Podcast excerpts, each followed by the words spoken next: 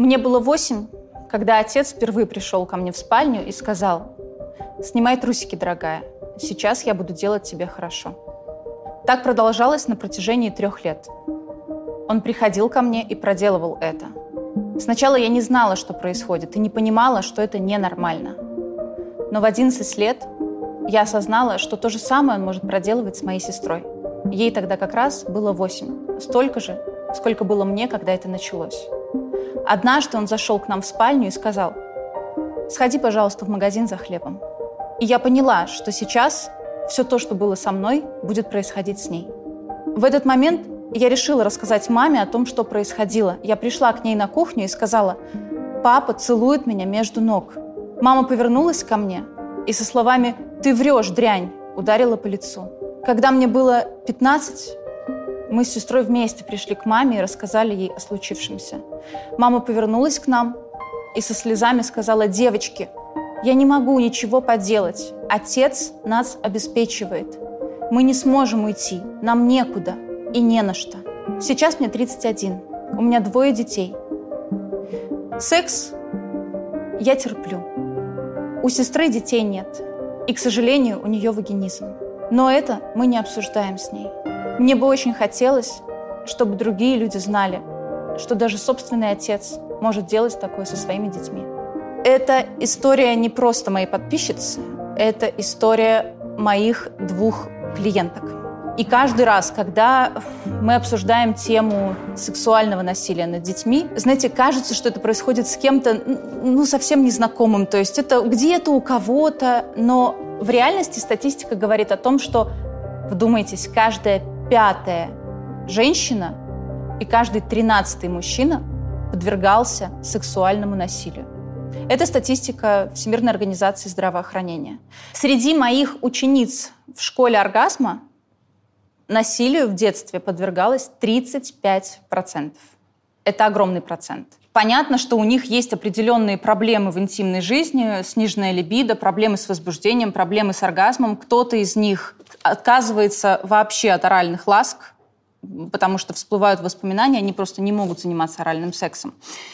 И есть ошибочное мнение о том, что определенное воспитание может защитить от насилия, что это происходит только в неблагополучных семьях, у каких-нибудь алкоголиков, наркоманов. И вот если я ребенка как-то воспитаю, вот правильно, духовно, нравственно, то с ним этого не произойдет. Как будто ребенок сам несет ответственность за то, что с ним сделает взрослый человек, хотя это в принципе невозможно.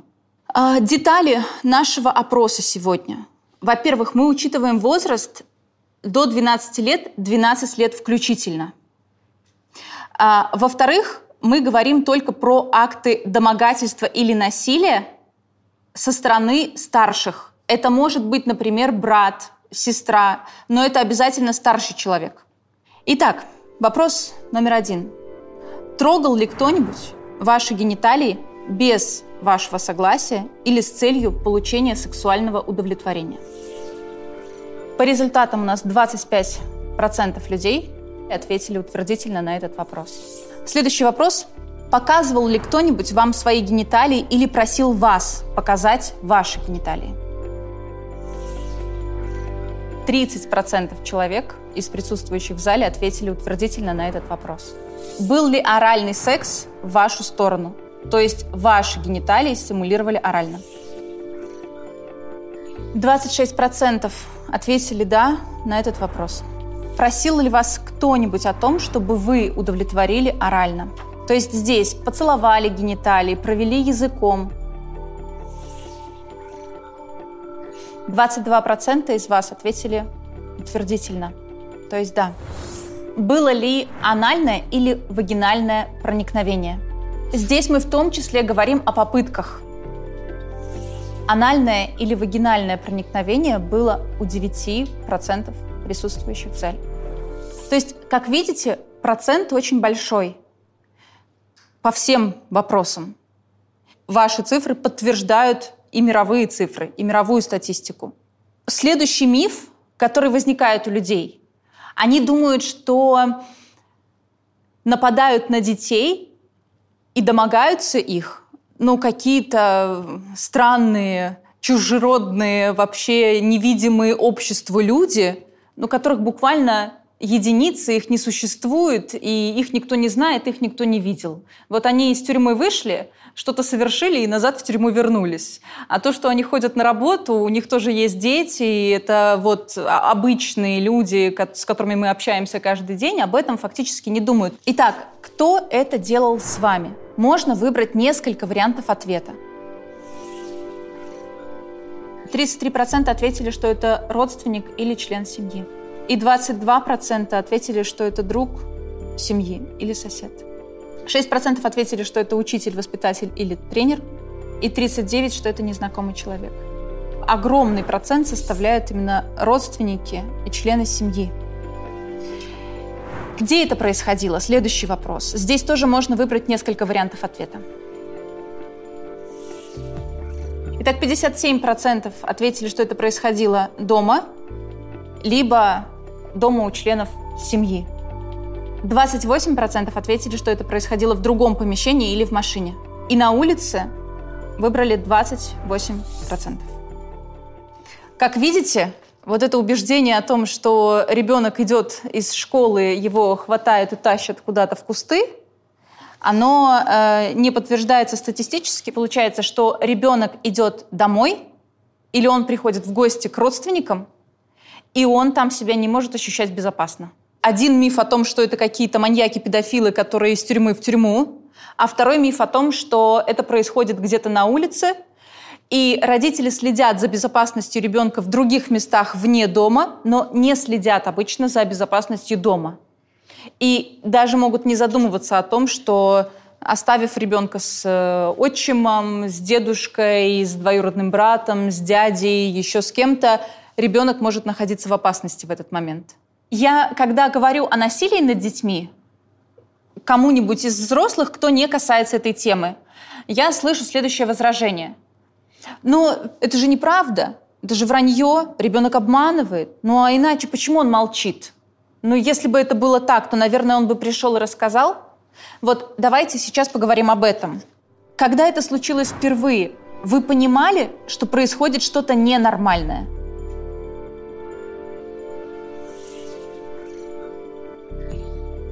69% не понимали, что то, что с ними происходит, это не норма. И только 25% понимали, что происходит что-то ненормальное. 6% не помнят. Вы, возможно, у меня видели, я регулярно делаю отсылку на э, правила нижнего белья, либо правила трусиков, и объясняю, что детям с самого раннего возраста об этом нужно говорить. Этот гайд бесплатно можно скачать у меня в социальных сетях, выучить и использовать в своей жизни. Потому что ребенок, когда смотрит на взрослых, он делает выводы о том, что то, что делает взрослый, это норма. То есть у него даже нет идеи, такой, как, например, есть у нас с вами, что мы подвергаем сомнению какое-то поведение других людей. У ребенка этого нет. Для него взрослый – это ориентир. Если взрослый себя вот так ведет, значит, это окей, значит, это нормально. Если взрослый показывает гениталии, значит, это окей. Если взрослый просит меня показать гениталии, значит, ему это зачем-то нужно. И об этом не принято говорить, но вообще-то дети могут понимать о том, что произошло что-то ненормально и травмироваться этим уже через какое-то время. То есть проходит 5, 7, 8 лет – и уже выросший ребенок понимает, что вообще-то то, что со мной было, это не окей. И вот в этот момент ему может потребоваться помощь. Давайте чуть-чуть поговорим про э, правила трусиков. Вы учите ребенка. Кстати говоря, если у вас нет детей, вы можете научить э, этому племянников. Э, я сама так делаю регулярно. Не лишаю себя такой прекрасной возможности. Все, что в зоне трусиков, Трогать без разрешения не имеют права. Показывать не имеют права. И, соответственно, ребенку мы проговариваем, что осматривать может врач по согласию. Видели, возможно, недавно у меня была история. Э, моя читательница рассказала, как она научила ребенка э, правилу трусиков. Пришли в сад брать какие-то анализы, и ребенок добился того, чтобы позвонили маме и получили разрешение на то, чтобы он снял свои трусики, и у него взяли эти анализы. И она была очень рада, конечно, воспитатели были возмущены и не понимали, что происходит, потому что за неделю до этого мне пришла история как раз-таки обратная, когда ребенка держали руками, то есть его удерживали силой несколько взрослых для того, чтобы взять, по сути, такой же анализ. И э, как себя чувствует этот ребенок, можно догадаться каково ему было. Забрали ребенка из сада просто с истерикой, слезами, и он в сад, конечно же, больше идти не хочет. Следующий вопрос. Сопротивлялись ли вы, когда это происходило? Сопротивлялись всего 13%. 80% не сопротивлялись, и 7% не помнят. То есть еще раз проговорю эту огромную цифру, 80% не сопротивлялись.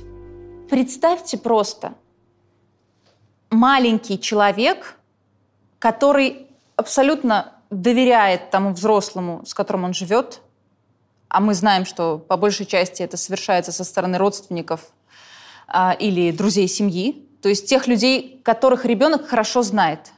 Он с ними играет, он с ними гуляет, они его щекочут. И вот как ему сопротивляться? Вот просто как такой маленький человек может сопротивляться большому взрослому? И если у кого-то из зрителей есть сомнения о том, что ну, это невозможно, дети будут сопротивляться, они будут кричать, они будут ругать э, того, кто это делает, они будут рассказывать, то это не так. И статистика тоже это подтверждает. Следующий вопрос, как часто это повторялось? 26% ответили, что это происходило 20 и более раз. То есть у четверти. 7% ответили, что это происходило 10 и более раз, но не более 20. 26% ответили, что это происходило 5 и более раз, но менее 10. Также 26% ответили, что это происходило 2-4 раза, и 14% ответили, что это было один раз. Рассказывали ли вы кому-нибудь о случившемся? По результатам 87% не рассказывали о случившемся. То есть рассказали об этом только 13%.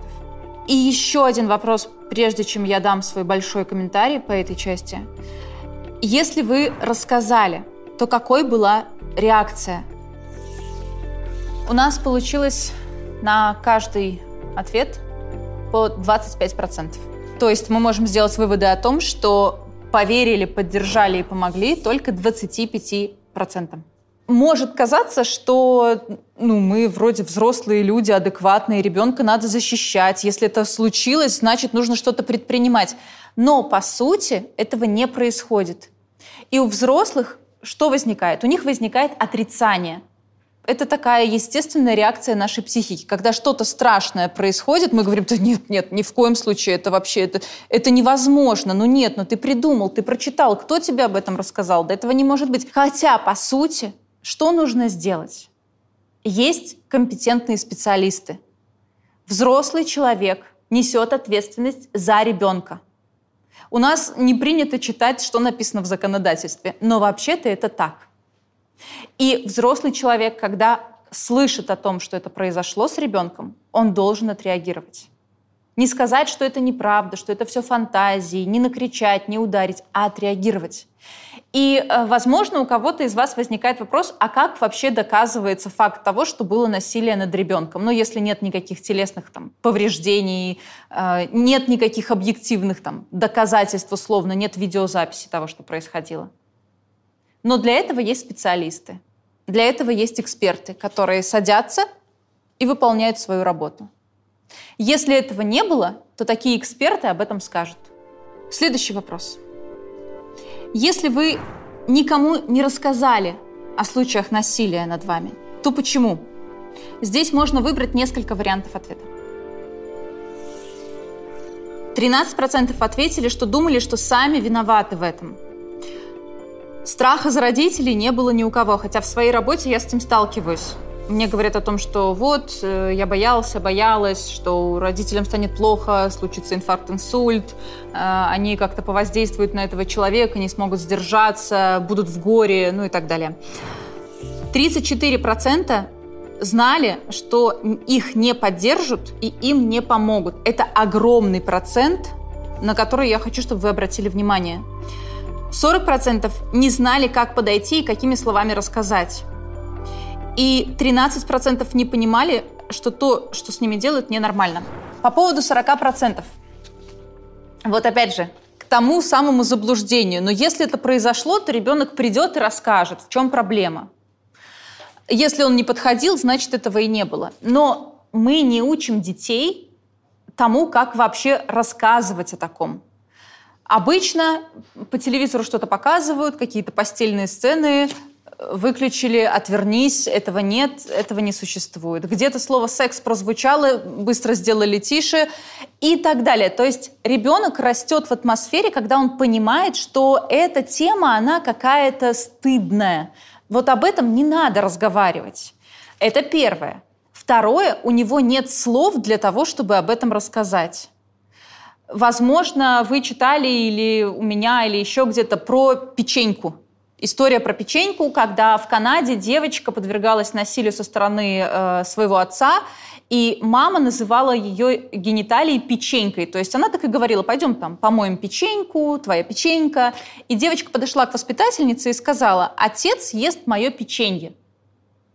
Воспитательница не смогла ничего ответить, кроме как, ну, хорошим девочкам надо делиться. Потому что откуда она знала, что речь вообще-то не про еду? И э, мало того, что мы называем гениталии перчик, бананчик э, с детьми, вот мне иногда пишут, а вот э, как мне моему мальчику рассказать про его стручок? Да? То есть про стручок не надо рассказывать, а вот про остальное я вам расскажу, как рассказать. И представьте, ребенок знает, что это стыдно. У ребенка нет вообще слов в арсенале, чтобы об этом поговорить.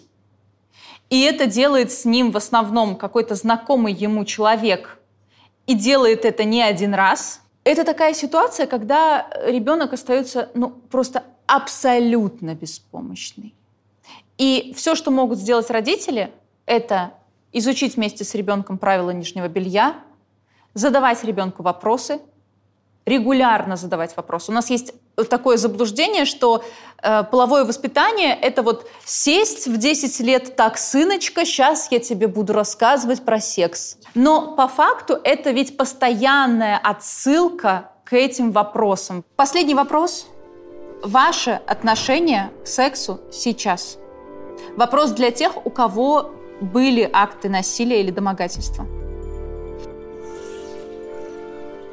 Итак, 6% э, ответили, что отношение к сексу сейчас негативное, 38 ответили, что отношение нейтральное, и 56 что отношение позитивное. Еще раз повторюсь, что это был вопрос среди тех, у кого были акты насилия сексуального или домогательства.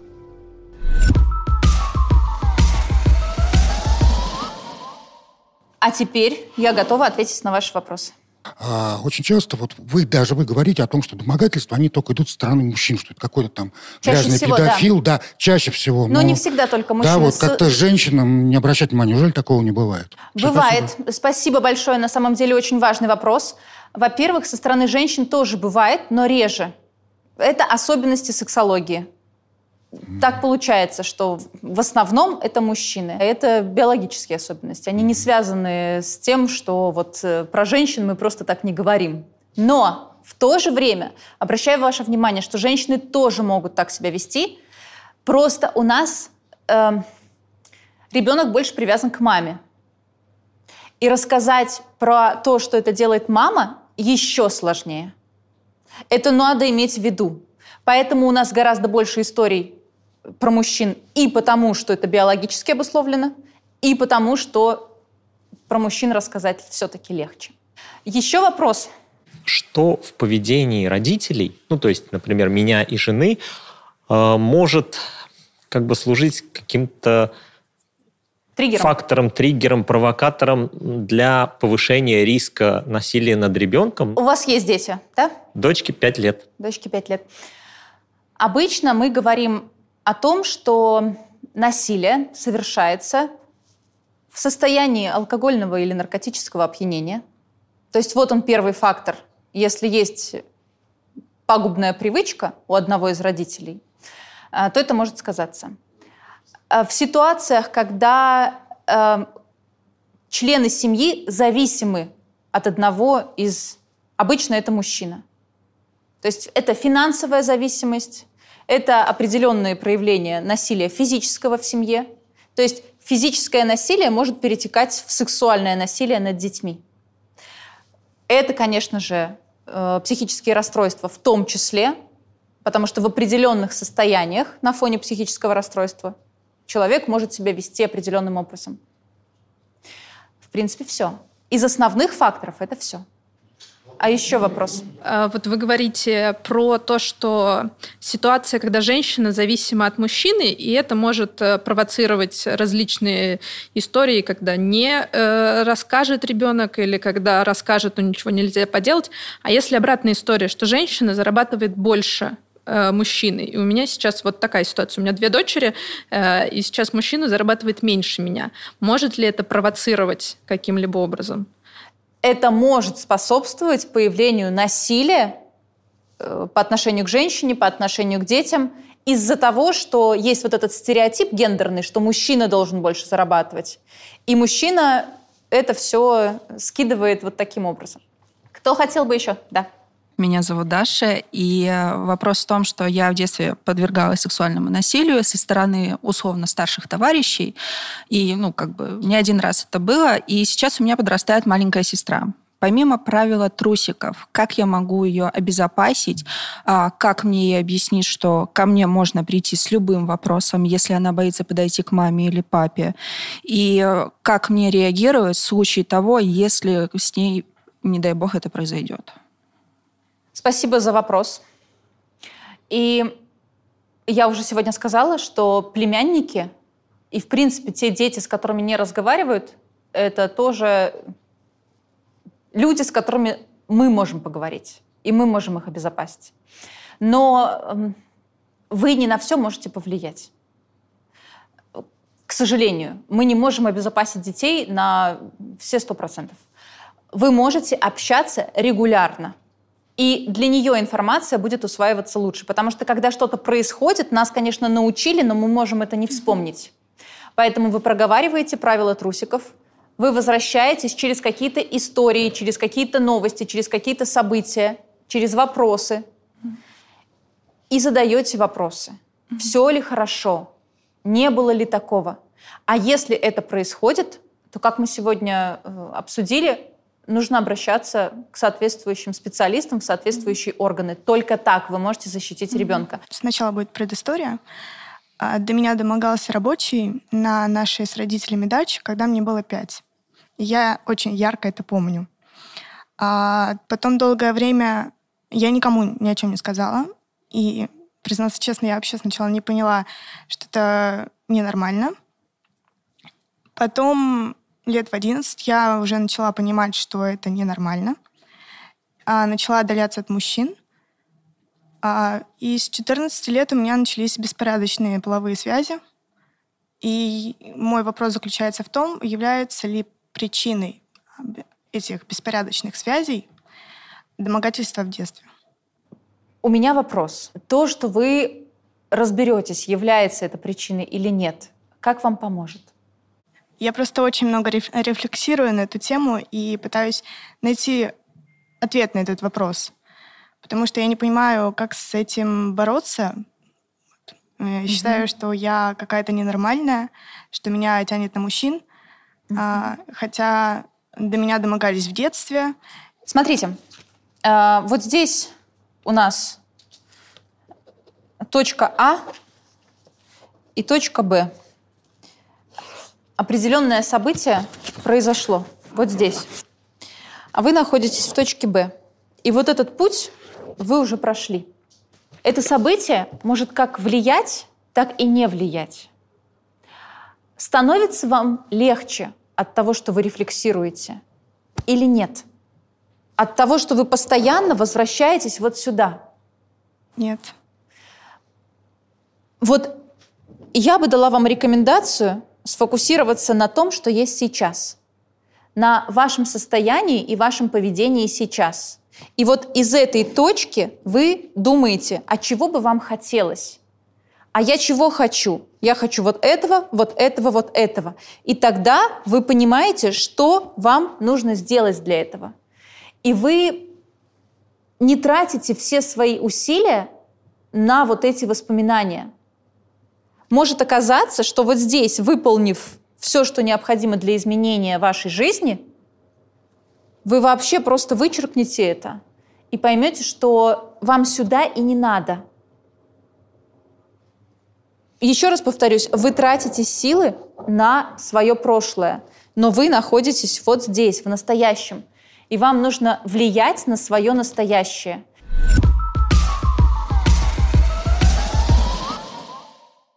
Сегодня мы выяснили, как важно говорить с детьми на те темы, которые очень сложно поднимать. Правда, очень сложно подойти к ребенку и объяснить, что вообще-то взрослые могут вот так себя вести. И что это не является нормой. В отдельном выпуске мы поговорим с нашими героями и обсудим их реальные истории, а я дам свои рекомендации по этому поводу. И мы поговорим о том, как защитить ребенка, как разговаривать с ним на эти темы, что важно говорить? Какими словами? Как сделать так, чтобы ребенок приходил за помощью, а не оставался один на один с этой проблемой? Спасибо.